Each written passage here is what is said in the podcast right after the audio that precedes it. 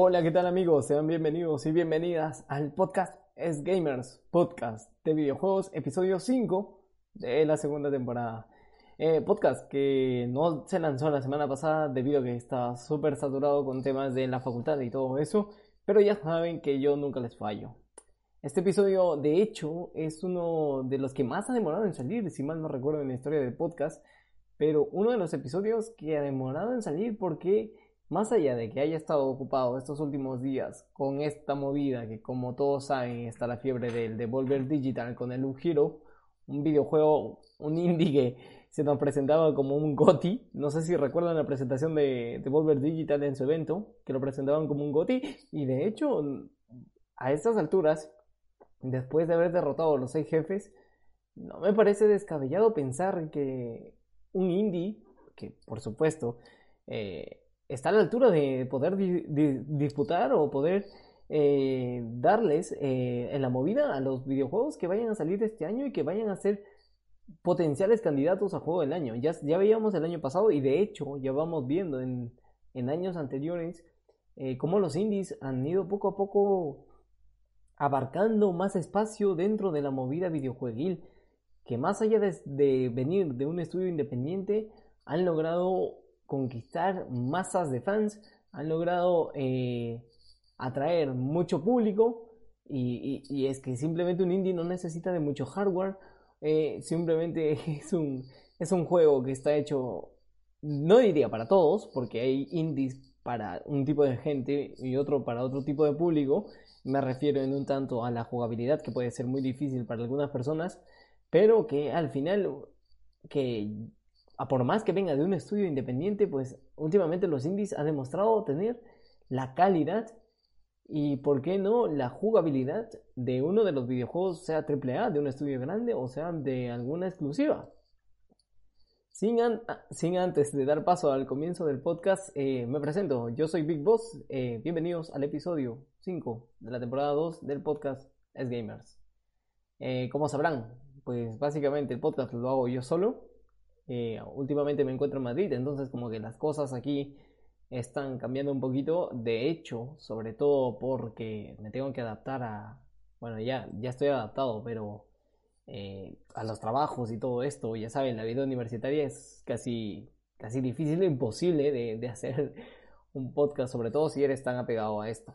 Pero bueno, y aún así todavía me siguen, me siguen mensajeando hasta, hasta altas horas de la noche, que ya casi son las 12 que estoy grabando el podcast, los compañeros de la universidad que no han hecho su parte. Pero bueno, X, ese es otro tema antes que me desvíe. Lo que les he preparado el día de hoy para hablar de videojuegos en este episodio, les he traído una lista. Una lista de, primero, de los juegos o de la segunda tanda de los juegos que llegan al Game Pass, ¿no? Este marzo, que de hecho ya, ya estamos a mitad de marzo, pero bueno, que les quería comentar un poquito de eso. También eh, deben saber que también les he traído una lista de, indies, de los indies más aclamados eh, a lo largo de que van del 2021, ¿no? Eh, este sí me parece un tema imprescindible que todos deben escuchar, porque de hecho un indie tampoco no está tan caro como uno de los videojuegos AAA o uno exclusivo. también, por supuesto, esta semanita tuvimos al Jay Raymond que anuncia, perdón, que anunciaba la apertura de Haven. este es un estudio una nueva IP para PlayStation y que está, eh, está ubicado en Montreal. Y por supuesto, y no menos importante, hablaremos ya del Loop Hero, que a estas alturas todo el mundo lo debe conocer, sobre todo aquellos que están apegados más a la movida de videojueguil, pero a los que no saben de qué les estoy hablando o qué carajos es Loop Hero, pues no se preocupen que han llegado bien han llegado a, un podcast donde les va a hablar de esto y más. Así que vamos a comenzar rápidamente con los juegos. Los juegos que se anuncian para la llegada al Game Pass en marzo. De hecho que, que ya muchos de ellos han llegado. Así que vamos a enfocarnos eh, a los que llegan a partir del 18 de marzo. Y pues eh, recordemos que el 18, el 25 y el 30 de marzo eh, llegan juegos, pero el 31 abandonan también juegos el Game Pass. El 18 llegaría nada más y nada menos que Empire of Sin. Este es un juego que se puede jugar a través de PC y consola. Un excelente juego. Uno de mis favoritos, Nier Automata. Eh, este es netamente para PC. del Game Pass. Este es un videojuego que básicamente pues todo, todo el mundo conoce Nier, eh, ha tenido actualizaciones con nombres súper, súper largos, súper, súper largos. Eh, y me gusta que Nier no es ni tan ni tanto enfocado a un RPG de acción, sino eh, también que está enfocado a, a, la exploración, ¿no? Ya que es un mundo abierto y tiene una jugabilidad que es un toque, un toque difícil, no es tan fácil, ¿eh? Pero denle la prueba que les va a encantar Nier Automata. También el 18 de marzo llega el Star Wars Squadrons, este juego que fue anunciado el año pasado para la realidad virtual de PlayStation, uno de los juegos que, de hecho, eh, se, se, jugaba muy bien en la PlayStation VR, recomendadísimo. Eh, no tuve la oportunidad de probarlo con la VR, pero sí se podía jugar solamente con sin este sin el periférico este y pues pintaba brutal, ¿eh? No es un juego tan largo tampoco, pero que si tienes este plus del periférico de la VR te puedes sumergir dentro del sueño de todo fan de Star Wars, ¿no? De estar en una nave en una nave de, de, de Star Wars, ¿no? Eh, es que ahora se me cruzan tantas cosas por la cabeza que, que no recuerdo muy bien. Y también llega Torchlight 3, este es un juego de estrategia, recomendado también. El 25 de marzo llega Genesis Noir, este para PC y consolas. Ojo, ojito aquí, el 25 de marzo, Octopath Traveler. Este para PC y consolas. ¿Qué se puede decir de Octopath Traveler? Un juego que está porteado, me parece, también en Switch está en PlayStation, está ahora, llega con el Game Pass, uno de los videojuegos más hermosos que he jugado, más largos también que he jugado, y con una banda sonora tan exquisita, un apartado visual tan exquisito y una dirección de arte. Recordemos que en el pasado evento de PlayStation, en el Stereo Play, presentaban el. No recuerdo muy bien el nombre, que es este es el hijo del Octopath Traveler, el Project eh, no recuerdo este, que tenía un gameplay al estilo Gian the Arc, ¿no? Juana de Arco, que salió por PSP, si, mal no recuerdo. Eh, que, gusta, sí, pero que yo me quedo con el apartado de Octopath Traveler. Sin duda de los mejores juegos que se lanza acompañando a Nier Automata y acompañando, por supuesto, a Yakuza 6, que también sale el 25 de marzo. Yakuza 6, el episodio de The Song of Light, este sale para PC y consola y por supuesto también Superland. Y el 30 de marzo, casi terminando ya el mes, sale Outriders. Este netamente para consolas.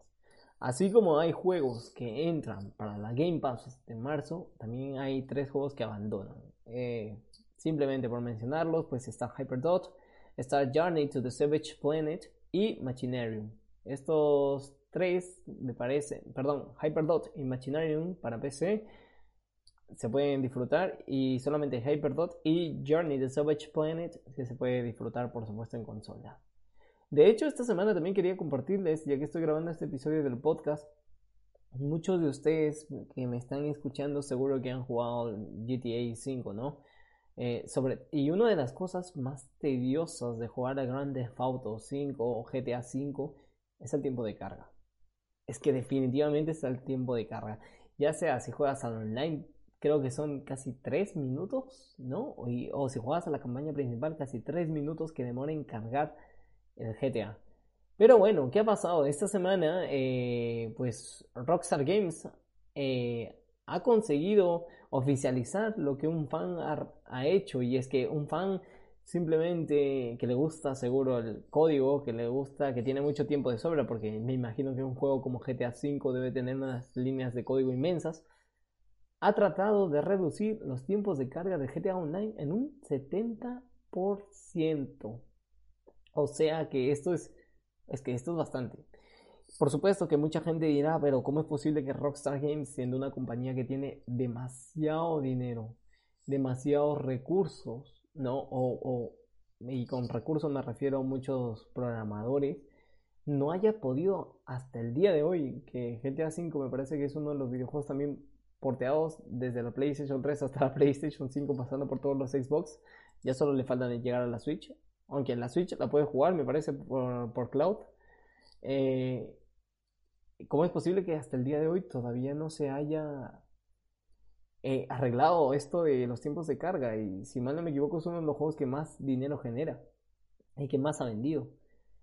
Eh, pues, pues a ver, basándome en el conocimiento tan básico que tengo yo de programación, les diría que en programación, si es que ustedes no saben nada de programación, y si es que lo saben, pues igual, ¿no? Eh, basándonos, los que sabemos de programación, al menos lo básico, sabemos que al menos un punto y coma, una letra de más o algo parecido dentro del programa donde se está elaborando código, es que eh, te cambia total. Te cambia total y puede ser, ¿no? Puede ser que este señor que, o este hacker o este programador, no sé cómo decirle, que tenía nick Toast, eh, haya tenido mucho tiempo y haya visto una línea de código que esté mal, la, la, haya podido arreglar. Pero de hecho, que sepan que a partir de ahora, bueno, Rockstar Games seguro que en las próximas actualizaciones, en el Grande Auto 5, porque hay mucha gente que lo juega y sobre todo en online, eh, estuvo la fiebre esta de rolear, ¿no? De muchos streamers. Eh, seguro que se les va, les va a sentar de, de, lo mejor esta actualización, ¿no? Y bien por ahí, bien por ahí que la comunidad siga estando activa, qué bella comunidad. También como les comentaba al comienzo del podcast, es que se me, se me seca la garganta un poquito, así que si escuchan un poquito de, de que se me raja, o de que la, mi voz sale un poco, eh, qué sé yo, rajada, no sé cómo describirlo en este momento, pero si escuchan eso, por favor, que sepan que no tengo agua ahora, así que... Y como estoy haciéndolo solito, entonces básicamente pues les estoy compartiendo mis impresiones. Lo que les decía, ¿no? Que se sale una nueva IP por PlayStation, esto para actualizarlas dentro de la movida del videojuego. Eh, Jay Raymond, ¿no? Anunció que un nuevo estudio, el, de hecho, Haven, ¿no? Se llama el estudio, en Montreal. Eh, recordemos que Jay Raymond eh, me parece, me parece que es el que también daba por anunciar la semana, el episodio anterior en el podcast les comentaba acerca del cierre de Japan Studios. Creo que es este y que no sabía el nombre. Pero bueno, a ver, eh, pues, a ver, la veterana productora, esta es de Canadá, tiene un paso, tiene un recorrido por Ubisoft Toronto, ¿eh? Tiene juegos, por ejemplo, como el, Assassin's Creed, el Watch Dogs, el Splinter Cell, el Blacklist, y que abandonó también Google. Y ya hablaremos en algún momento de Stadia, ¿no? Eh, pues ahora, ahora ha anunciado que Haven, Haven Entertainment Studios tendrá una sede en Montreal y ya estará trabajando en su primer proyecto para una nueva IP para PlayStation. De hecho, definitivamente esto va a ser un juego de nueva generación. En palabras de Jade Raymond, ha dicho lo siguiente, no podría estar más emocionada con esta oportunidad de volver a mis raíces y trabajar con este equipo que posee gran talento para crear una nueva IP juntos. Lanzar un estudio independiente con el apoyo de Sony nos da una libertad absoluta para poder ir más allá de los límites establecidos con el apoyo de una editora que tiene un conocimiento profundo de proceso creativo, de poder crear videojuegos y es conocida por su calidad excepcional y por un acercamiento que prioriza a los jugadores. Que sepan que esas son las palabras de Jesse Raymond.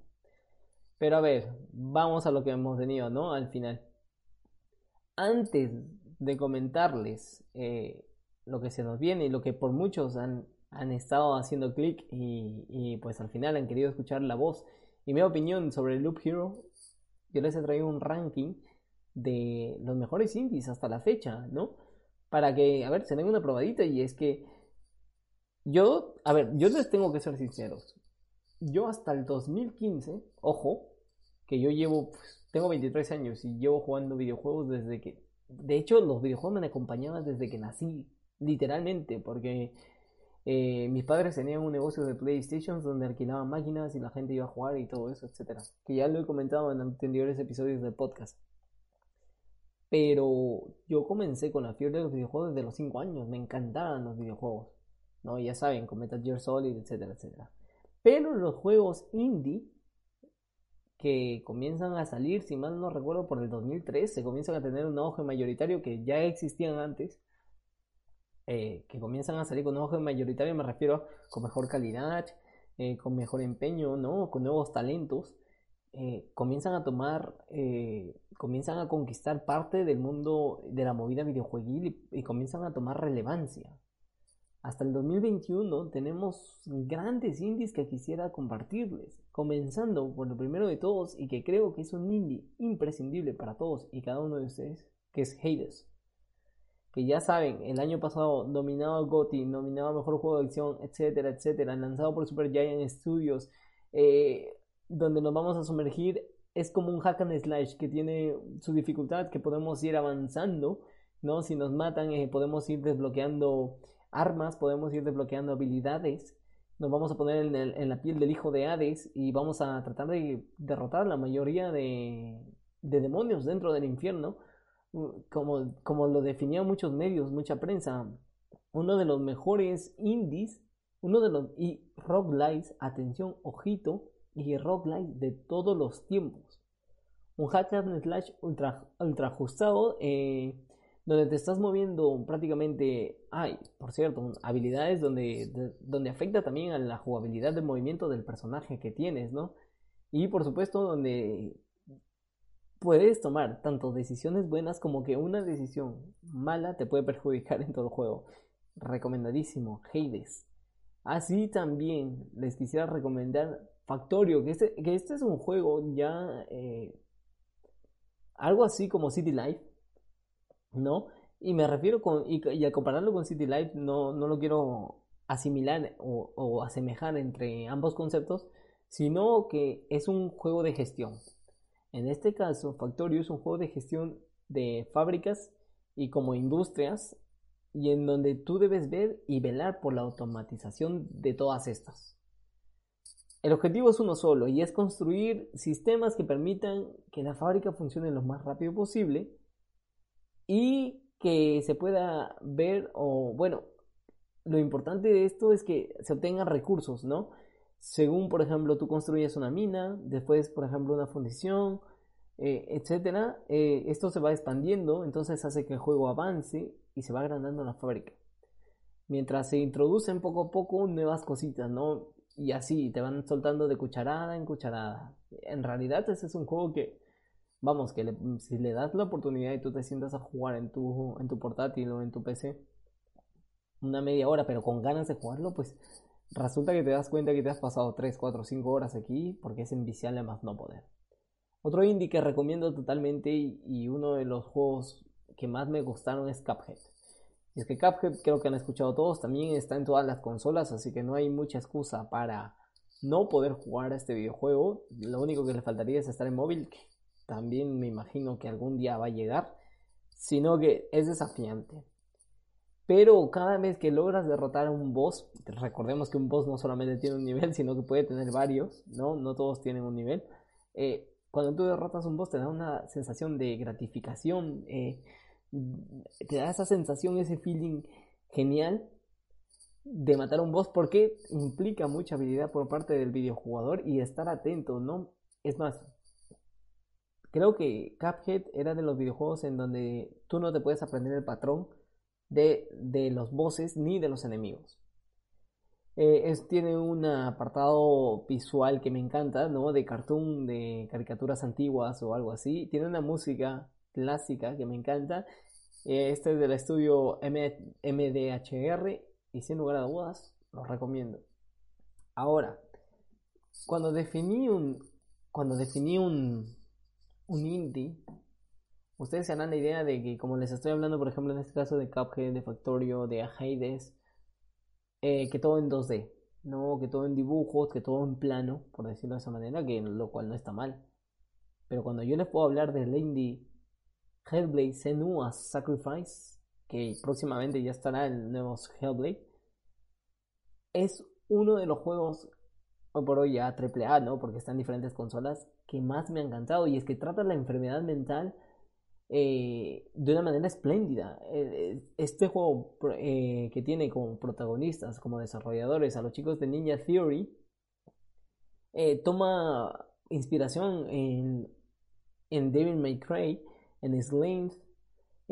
pues es un juego que, que aborda un problema de la salud mental de frente, ¿no? Y no hay hostias atrás. Y ofrece, y te puede ofrecer una historia tan perturbada y emocionalmente efectiva que se apoya por la fantástica actuación de Melina Jorgens. Melina Jorgens es la personaje que tú vas a, eh, bueno, es Senua, que tú vas a personificar, perdón, que tú vas a manejar durante todo el videojuego.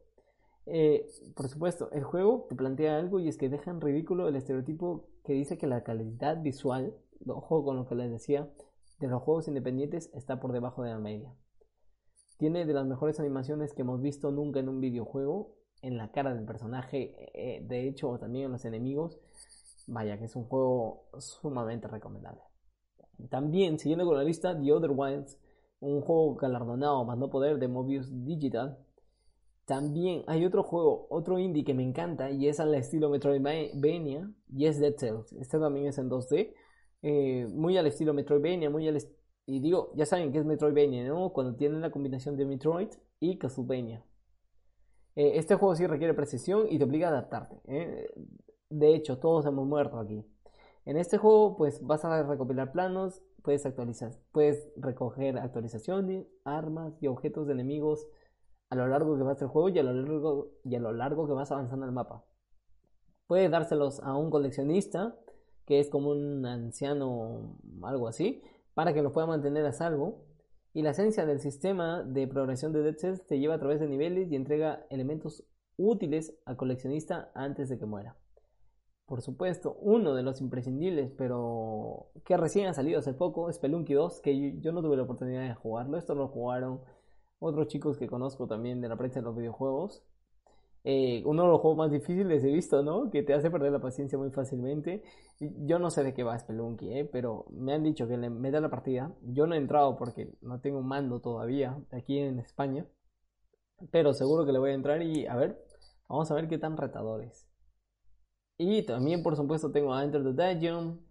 El mismo Among Us, que este lo han jugado todo el mundo o sea, en móviles tuvo su fiebre, no sé si aún sigue en Among Us. El Fall Guys Ultimate Knockout con su, les quería hacer recalcar este Fall Guys que próximamente ya llegaba a Switch y a Xbox y había un meme, ¿no? De este es tarde, 15 años tarde. Joder.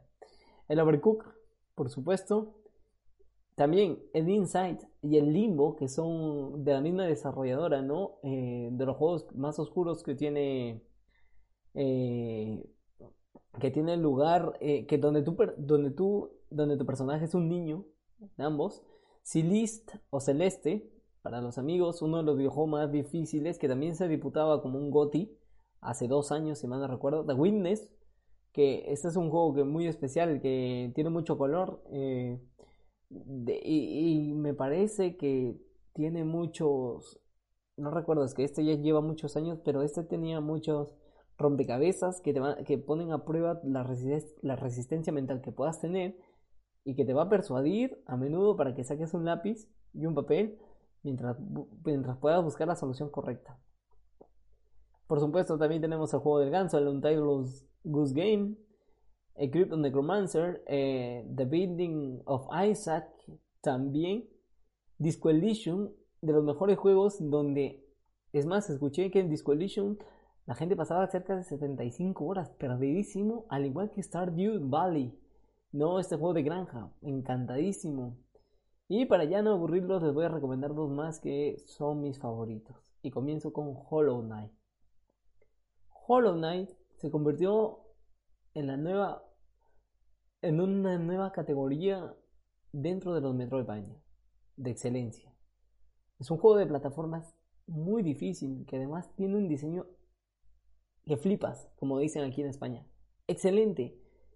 De niveles, de jefes y en realidad en toda la exploración y en todo el mapa. Eh, si no lo has jugado o si nunca le han dado la oportunidad, es un gran videojuego que no tiene problema al mostrar de forma muy clara todas sus influencias, pero que a la vez te da una sensación muy única. El juego, de hecho, en algunas plataformas estaba por menos de 5 dólares. De hecho, yo lo pillé cuando estaba 2.83 dólares, vamos que nada. La campaña principal te puede durar hasta 30 horas. De hecho, diría yo entre 28 y 35 horas. Y vamos que ahora con los extras, con los DLCs, se podría agregar normalmente 6 horas más. Ya estamos esperando nada más la quinta expansión que se llamará Hollow Knight Freezone. Encantado con Hollow Knight. Y por supuesto, por último, pero no menos importante, Gris. Gris es uno de los indies españoles. A veces, no sé si les gustan las pinturas con acuarela, entonces si les gusta y son tal vez no tan sabios de, del arte, de la acuarela, o simplemente son curiosos en esto, les va a encantar. No hay ningún elemento que parezca un accidente.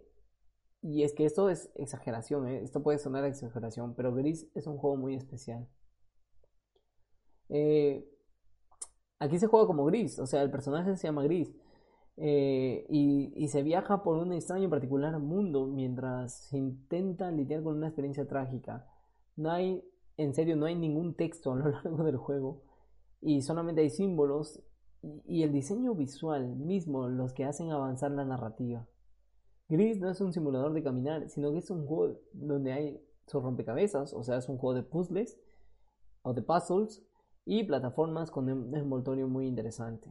Solo, de hecho, solo por el diseño visual que tiene Gris, se gana un espacio en el corazón de todo gamer y se gana un espacio en este ranking que les acabo de decir. Pero también hay que alabar la forma en que nos cuenta su historia y los momentos icónicos que nos ofrece esta entrega. Así que ya saben, recomendadísimo Gris. Pero bueno, no nos vamos a tornar un poco tristes.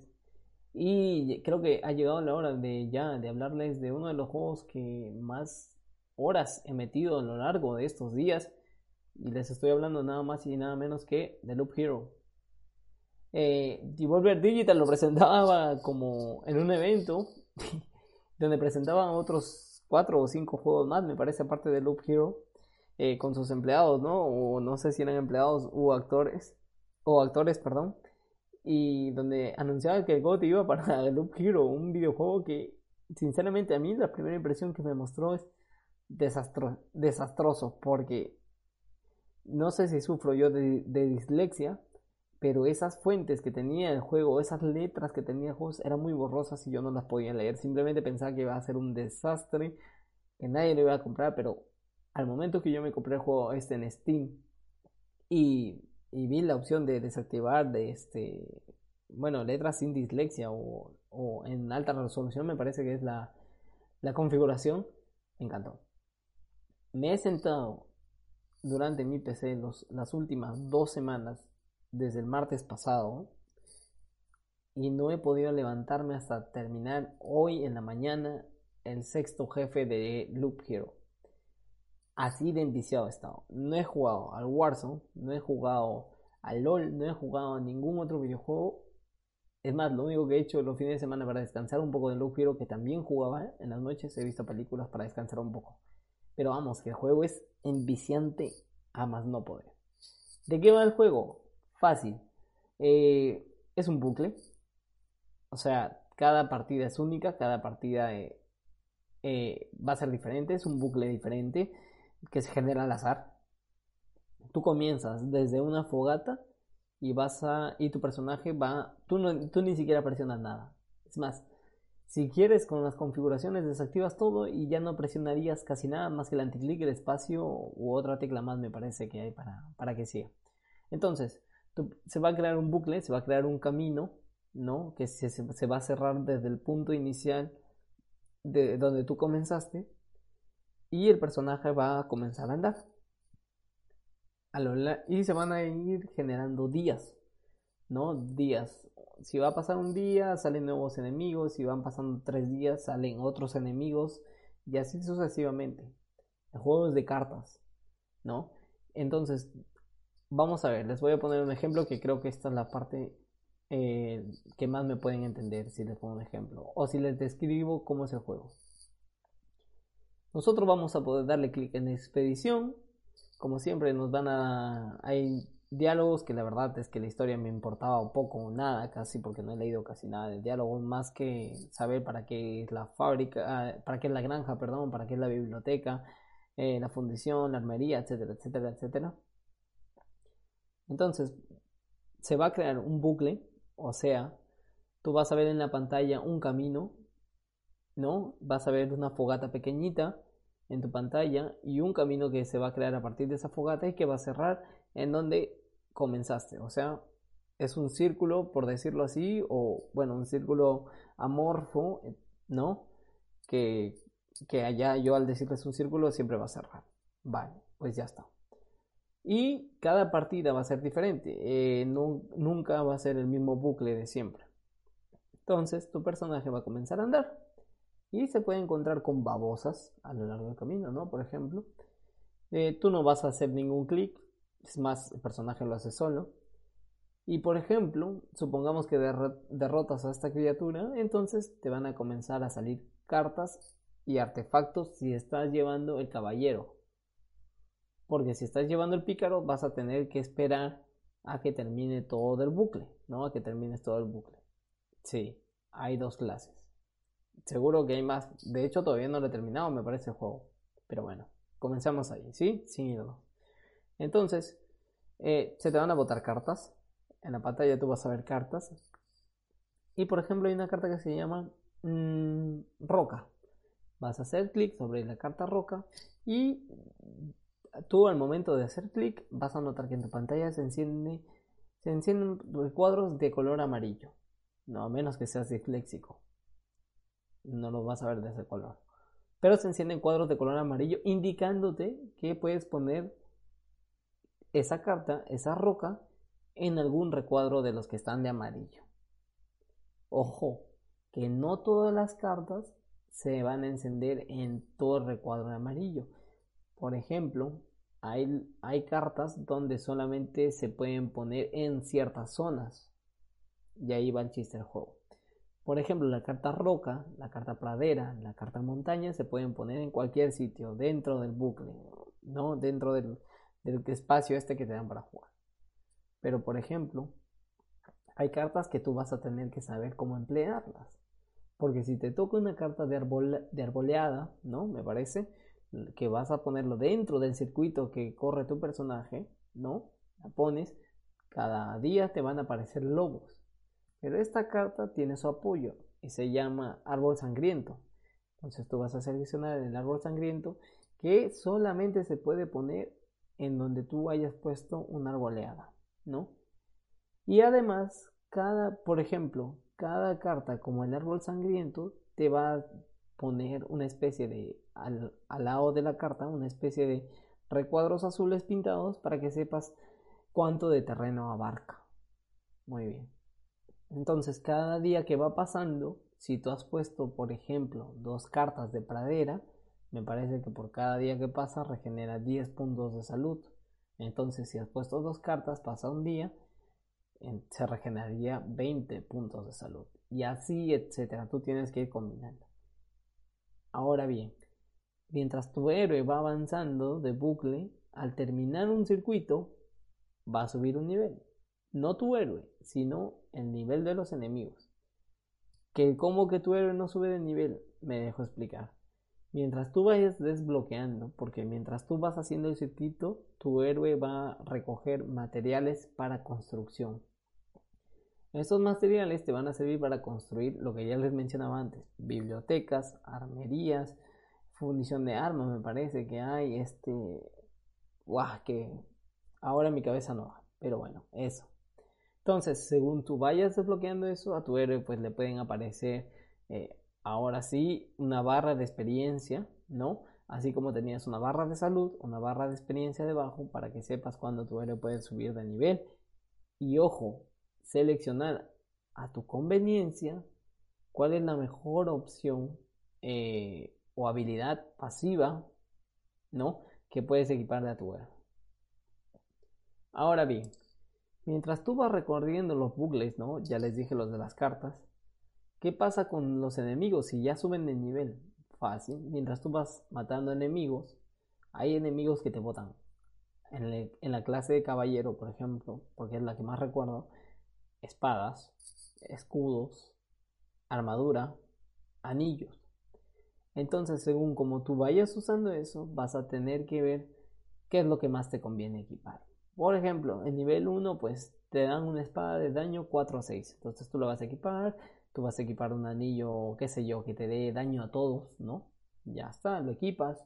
Eh, tú vas a equipar una, un escudo que te da defensa 4, y ya está, y una armadura que te da puntos de salud, qué sé yo, 400, por ejemplo. Entonces, según como tú vayas derrotando al nivel de los enemigos, ¿no? Porque según el nivel de los enemigos te van a botar mejores cosas te van a salir armas de diferentes colores en el recuadro. Que poco a poco se van a ir dando cuenta cuál es la arma de mayor jerarquía o mayor nivel. El color te puede dar una percepción de la jerarquía del arma o, arte, u artefacto que te puedan estar botando. Por ejemplo, si yo cojo un arma que tiene un que está pintada con un color medio naranja, amarillento o algo así, fuerte, esta me puede dar atributos como por ejemplo defensa, daño a todos, velocidad de ataque y por supuesto eh, lo básico, ¿no? Que es daño. Epa. Y así voy a ir jugando. Está el vampirismo, está el contraataque, está la evasión, eh, está la defensa, daño mágico. Ahora, eso tú vas a seleccionar eh, las mejores armas o equipamientos según como tú estés jugando, como tú creas que es lo más imprescindible. Entonces combinas eh, tu equipamiento de tu personaje más las habilidades que tú puedas seleccionar, que creas cuál es la más adecuada más las cartas que estás poniendo tanto dentro del circuito para que te aparezcan diferentes tipos de monstruos y fuera del circuito para que te den este, posibilidades de seguir avanzando el juego. Tú llegarás a una vez que, una vez que eh, estés bien equipado, tú te vas a dar cuenta que debajo de la, de la barra que te indicaba cada amanecer hay una barra que te indica que se va llenando poco a poco según cómo vayas avanzando. Y una vez que se llena completamente, te botan al primer boss. El primer boss es el Lich. Eh, pues súper fácil de matar. Y después de que mates a cada entidad o a cada boss, eh, el juego automáticamente te va a decir si quieres retirarte de esa expedición o quedarte. Si tú te retiras de la expedición eh, dentro de la fogata, tú te llevas absolutamente todos los materiales que has recaudado para que puedas construir. Si tú te retiras cuando te matan, porque obviamente ya no te puedes quedar, eh, pues el juego se queda con gran parte de tu recompensa. Y si tú te retiras también cuando estás en una situación comprometida, el juego hace lo mismo. En menos medida que cuando te matan, pero el juego hace lo mismo. Ahora bien, después de haberles explicado absolutamente de qué va el juego, Ahora espero que me entiendan por qué carajos es tan aditivo el Loop Hero. Vamos a comenzar con los gráficos, ¿no? Que ahora está de moda comentar el tema de los gráficos. El juego es horrible. De hecho, el juego ni siquiera se inspira en mostrarte unos gráficos decentes. El juego no sé si quiere tomar inspiración de uno de los videojuegos antiguos, ¿no? Que se veían por píxeles, a ver, el juego es horrible gráficamente, nada más quiero decir, que no se me vaya a malentender. Pero no sé si está haciendo una inspiración en los, en los videojuegos antiguos, porque de ser así, pues mucho respeto, yo retiro lo dicho. Pero los dibujos me gustan mucho de los personajes con quienes interactúas o quienes te van recomendando cosas. La música del juego es especial según como vayas avanzando, la música va usando un músico más fuerte, según el personaje que te enfrentes, según los monstruos a los que te enfrentes, o según el recorrido que estés haciendo. Y me gusta muy bien el diseño del juego. El diseño de niveles, pues no sabría decirles porque es un bucle que siempre te va a salir al azar, pero el diseño de niveles, eh, perdón, el diseño del juego me encanta. Me encanta cómo tan solo con cosas básicas, tan fáciles de explicar, pero ojo, que para los desarrolladores de videojuegos es difícil de hacer porque lo que se pueda, lo que, con lo que tú puedas interactuar fácil es difícil de hacer. Me encanta cómo los desarrolladores de juegos con ideas tan fáciles para que tú lo hagas se pueden convertir en ideas complejas que al final tú terminas, eh, que tú como videojugador terminas en el bucle. En el bucle de hoy me meto 3 horas al un giro, mañana le meto 4, mañana pasado le meto 3 y así. Y así te lo vas a pasar. Es un juego enviciante, a más no poder, totalmente enviciante que les apuesto que si ustedes buscan ahora mismo en YouTube Loop Hero, absolutamente toda la prensa está hablando y haciendo videos de esto. Es que el juego es increíble. Ahora bien, si ustedes me dicen, y Big Boss o Brian, como quieran llamarme. ¿Lo recomiendas o no lo recomiendas? yo es un claro sí, es un seco sí. Ahora, si tú me dices, ah, yo soy esta clase de jugador, depende. Porque como les acabo de decir, el juego, a mí que no me gustan los juegos de cartas, los detesto, o sea, eh, bueno, no detestar, ¿no? Eso suena muy, muy grotesco, muy feo. Eh, no, simplemente no me llama la atención, no me llamaba la atención el Loop Hero hasta que entré. Entonces, yo lo que les pediría es que, a nombre del podcast, lo recomiendo, pero les pediría que le den una oportunidad, sobre todo aquellos que no sepan de qué va Loop Hero. Me encanta, un juego maravilloso, que me ha enviciado, que después de salir de la universidad he pensado nada más en llegar a casa, cocinarme algo y seguirle al Loop Hero. Y ya está. Así que nada, chicos, eh, ya se me acaba la voz. Eh, entonces lo voy a dejar aquí, el episodio 5 del podcast Es Gamers. Espero que les haya encantado, espero que interactúen conmigo. Y si hay algún indie que de repente me dejé por ahí en el ranking y debería haber estado, por favor comenten, háganlo en los comentarios, en la caja de comentarios. Y me encantaría saber qué les ha parecido a ustedes el Blue Hero. Conmigo será hasta una próxima. Yo soy Big Boss, este es el podcast Es Gamers. Los quiero muchísimo que les vaya muy bien en sus partidas y nada, nos encontramos en el próximo episodio. Un abrazo. Chao, chao.